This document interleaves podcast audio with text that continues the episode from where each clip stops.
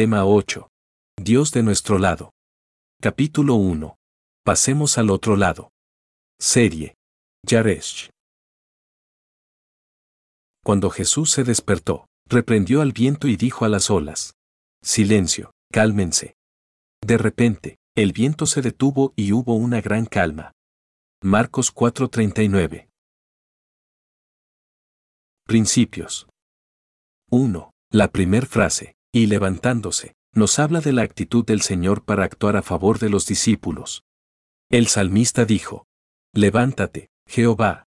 Sálvame, Dios mío. Salmos 3:7. No solo es una actitud determinante demostrando un alto estándar de compromiso, sino la responsabilidad de un padre para con un hijo. Cuando nos recostamos en el costado de Jesús como lo hizo Jesús, estamos reconociendo que Él es nuestro Padre y que nos ha recibido como sus hijos. 2. Saber que Dios está comprometido con nosotros como sus hijos, debe traernos confianza para caminar a pesar de las tormentas más difíciles. Recordemos que Él es el Todopoderoso, omnipotente, de hecho, le pregunta a su profeta, He aquí que yo soy Jehová, Dios de toda carne. ¿Habrá algo que sea difícil para mí? Jeremías 32:27 Lo difícil para nosotros es algo fácil y sencillo para nuestro Creador. Él es el Dios de los imposibles. 3. Enseguida, Jesús reprendió al viento. En esta acción vemos dos cosas impresionantes. Primero usa la palabra reprendió que se traduce como imponerse sobre, estar por encima. Jesús está sobre toda tormenta sin importar el origen ni el motivo. ¿Cuál tormenta? Cualquier que se presente en nuestro caminar. No hay tormenta que el Señor no pueda reprender o destruir. Nuestra confianza completa en su poder nos debería impartir seguridad en el camino. 4. En segundo lugar, Jesús se puso por encima del viento. La raíz de la tormenta era un viento fuerte.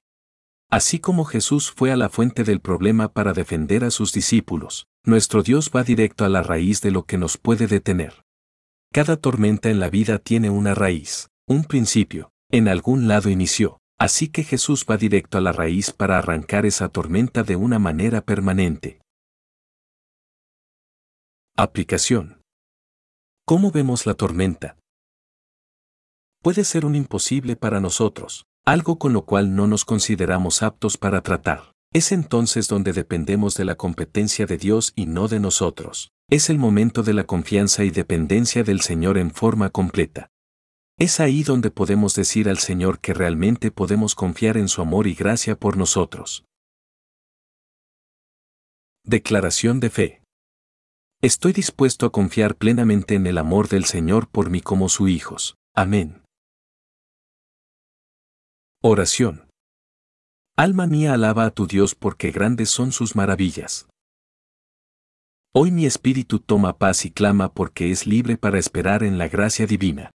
Hoy mi carne se somete con confianza a la guía del Espíritu Santo, no contenderé con sus decisiones, mi carne se doblega al amor incondicional de mi Dios.